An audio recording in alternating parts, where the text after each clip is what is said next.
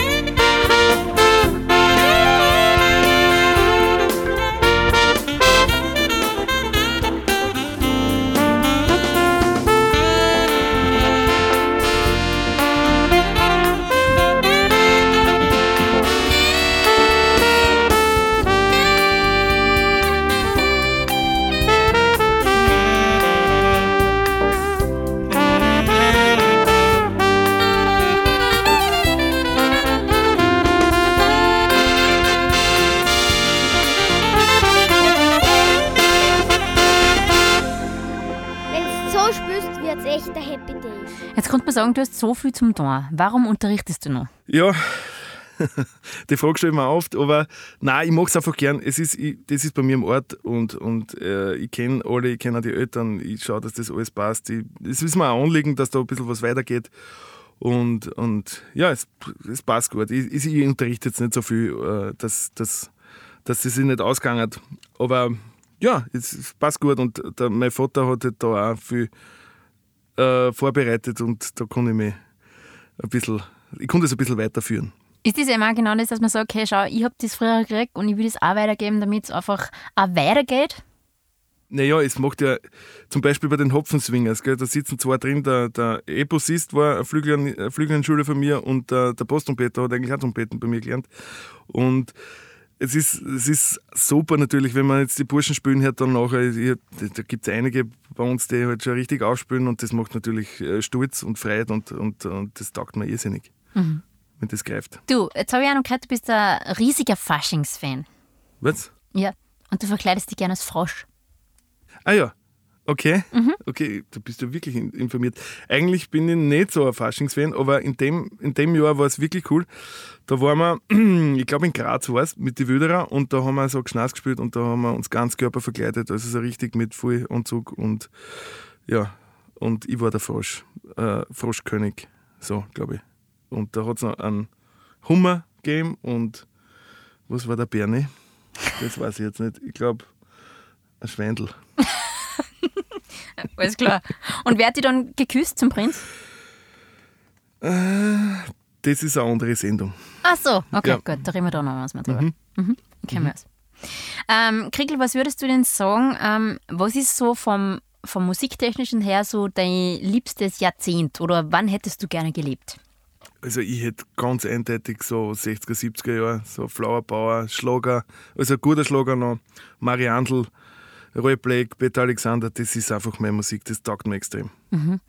Gibt es da Vorbilder oder wo du sagst, das sind geile Trompeter oder drauf stehe wirklich? Unbedingt, unbedingt. Der Horst Fischer ist da ganz vorn zum Erwähnen. Also der hat da in der Zeit gelebt, hat sämtliche Aufnahmen mit, mit den Tanzorchestern, äh, Edward Twadi zum Beispiel, den kennt man nicht so, oder Erwin Lehn, wie soll ich heißen die ganz guten Produktionen. Da war immer ein Streichorchester dabei mit der, in, der, in der Big Band und ein Chor im Hintergrund.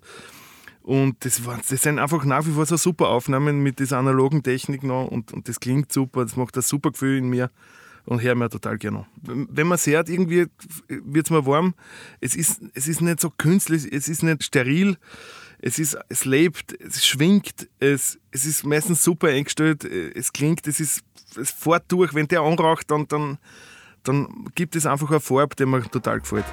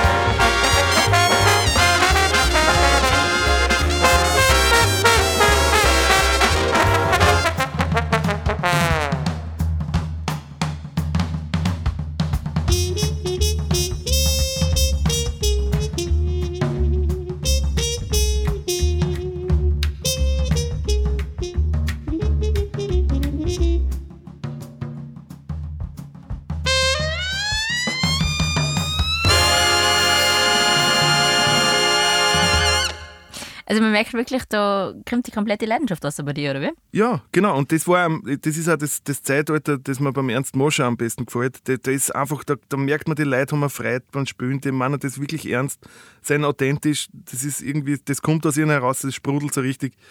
Und wenn man zum Beispiel Mariandels Heimkehr anschaut, den Film, und man sich da ein bisschen auf die Musik konzentriert, dann muss man feststellen, das ist unglaublich gut und super arrangiert und also nach wie vor total hip. Weil siehst, wenn man so die Filme anschaut, die sind jetzt, da kann man sagen, ja, das ist so ein bisschen Kitsch und Heimat und äh, Liebesgeschichte und passt schon, was eh. Aber die Musik dahinter, da war echt äh, ein Gedanke dahinter und, und eine Steigerung und immer passend zur Szene, oder? Ja, du, ich finde Kitsch ist für mich jetzt nicht negativ behaftet. Also wie gesagt, ich bin Musical-Trompeter. also guter Kitsch ist ja gut. Also, und, und wenn der Hans Moser generiert im, im, im Film, finde ich das total amüsant und unterhaltend. Immer, ja, also es gibt natürlich auch Schlechtes, aber das finde ich jetzt zum Beispiel gut. Was macht für dich gute Musik aus und was schlechte? Das hört man. Das hört man sofort. Ja, ah, wenn jetzt zum Beispiel, ich höre mir auch zum Beispiel gern die Kernburmer oder bei uns hat er, im Ort hat es eine Band gegeben, ähnlich wie die Kernburm, die Fidelen Weinhauer. Da war sicher nicht alles perfekt und, und auch nicht technisch hervorragend oder irgendwie, aber die haben einfach dieselbe Idee gehabt und sind irgendwie zum Ziel gekommen. Das, ihr Ziel war halt ganz einfach, die Leute zu unterhalten, sie zum Tanzen zu bringen. Und das gespürt man. Die haben alles dafür gegeben. Sicher nicht auf den besten Instrumenten, also jetzt handwerklich gemacht und so, aber haben es trotzdem geschafft. Und das finde ich, hört man sofort. Wie viel macht bei dir bei der Musik Gefühl und wie viel Können aus? Naja, das, das, ist, das ist halt, wenn man ein super Gespiel hat, aber keinen guten Ton spielen kann, bringt es da halt nichts und umgekehrt auch. Also es, man muss halt eine gewisse Phase in seinem Leben, wenn man Musiker werden will, muss man halt üben und muss man halt einbeißen und das ist nicht lustig, das kann ich da versichern, das wird da jeder sagen. Das sind Stunden mit Blut, Schweiß und Tränen. Aber irgendwann kriegt es dann eine Geschmeidigkeit und eine Routine und dann muss man jetzt auch nicht jeden Tag mehr, also vier Stunden üben, obwohl es zum Beispiel ganz Thomas macht. Der ist nicht nur super musikalisch und, und talentiert, sondern der ist auch noch extrem fleißig. Da bin ich nicht ganz, da zähle ich nicht ganz dazu, ich spiele halt viel und gern. Mhm. Ja. Hast du musikalische Wünsche, Träume, die du unbedingt erfüllen möchtest? Naja, es sind schon sehr viele Wünsche für mich in äh, Erfüllung gegangen und alles Weitere wäre ein bisschen verwegen, muss ich sagen. Es, so, bei mir ist, ja, ich habe einmal mit Probras spielen dürfen, ich habe einmal mit Michel Camillo gespielt dürfen, eben mit dieser Supergruppe. Beim Blechhofen bin ich dabei. Also ich bin echt äh, beseelt und will da gar, gar keine großen Wünsche mehr äußern. Und ansonsten kannst du immer noch deine Segway-Gate-Karriere anstreben, nicht? Warte, jetzt bin ich ein bisschen verrascht. Meine Segway. Nein, ja. da bist du jetzt falsch informiert. Nicht? Wolltest du nicht mal Segway-Guide werden? Nein, ich glaube Monowheel. War, ähm, ah, das okay. war Monowheel. Monowheel? Kennst du das? Ja, ich kenne das. Ja. Was, was ist das für Geschichte? Nein, ich habe mir eins gekauft mhm. und dann habe ich probiert zum Fahren und das hat aber, das war, ist nicht gefruchtet. Also die Karriere, die lassen wir. Bleiben wir bei der Musik. Ja, genau. Gut, was sind denn jetzt so die nächsten Spielereien? Ähm, die nächsten Spielereien, also wir spielen jetzt ein paar Mal mit dem Blechhaufen. Da haben wir so eineinhalb Stunden äh, Bühnenprogramm, was äh, so ein bisschen locker dahin geht. Dann spielen wir viel mit den Hopfenswingers. Wir spielen einmal mit der Blaskapelle Widerlich, den möchte ich nicht vergessen in dem Zusammenhang. Also ich habe im, im Ort eben mit meinem Vater, mit meinem Bruder, mit meiner Schwester, mit ein paar Cousins und mit vielen Freunden äh, eine Blaskapelle äh, formiert und mit haben wir eine Platten aufgenommen, die Blaskapelle Widerlich. Äh, gegründet aus dem Namen Wieder? Nicht? Genau, also mit, Widerlich mit, mit, mit, langem I. mit langem I, nicht mit einem I und mhm. Widerlich ist genau das Gegenteil von Widerlich. So ja, man das doch. Genau. Ja. Und genau, das ist noch, und dann kommt eben die, die, die Tour mit dem Blechhofen mit Christoph Moschberger. Im September gibt es im Theater eine Premiere mit Miss Saigon. Dann muss ich eigentlich in meinen Kalender schauen. Ja. Da ist sicher irgendwas noch. Genug auf jeden Fall, nicht? Ja, es passt. Ja, Auswahl an Musi und Musikgruppen haben wir genug. Wir hören eine in die Kapelle Widerlich und den Blechhaufen.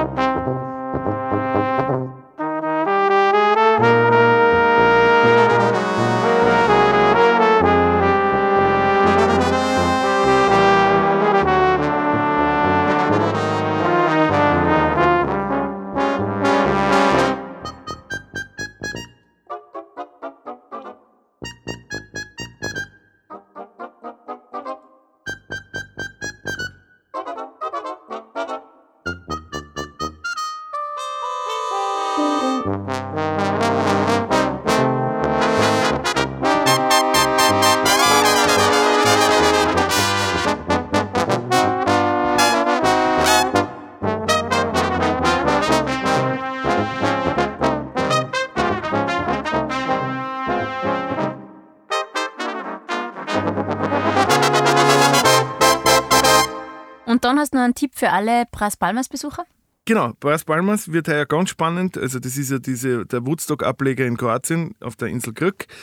Das ist eigentlich ein total Leimandsfestel. Wir sind da, da gibt es so, so Bühnen direkt am Strand und am Ski wird gespielt und dann gibt es eine Hauptbühne und so weiter. Und ich darf heuer mit, mit drei Bands da unten spielen, und zwar Blechhaufen, äh, Hopfenswinger und Wüderer. Aber da müssen wir noch genau schauen, wie wir das deichseln vielleicht. Genau. Ja. Und du hast gesagt, ein Einzelzimmer sollte man sich nehmen. Ja, wenn, der Partner schnarcht, kommt man zum Ja, das ist blöd. Das Genau. ist ja logisch. So ist das logisch. Schönes Abschlusswort, würde ich sagen. Kriegli sagt danke, dass du da warst. Das war ein sehr amüsanter und unterhaltsamer Podcast. Danke dir. Na, da sage ich auch danke. Danke, Conny. Das war's für heute mit unserem Podcast. Wir hören uns bald wieder mit neuer Musi und neuen Gäste. Bis dahin sage ich danke fürs Zuhören beim Servus Musilosen.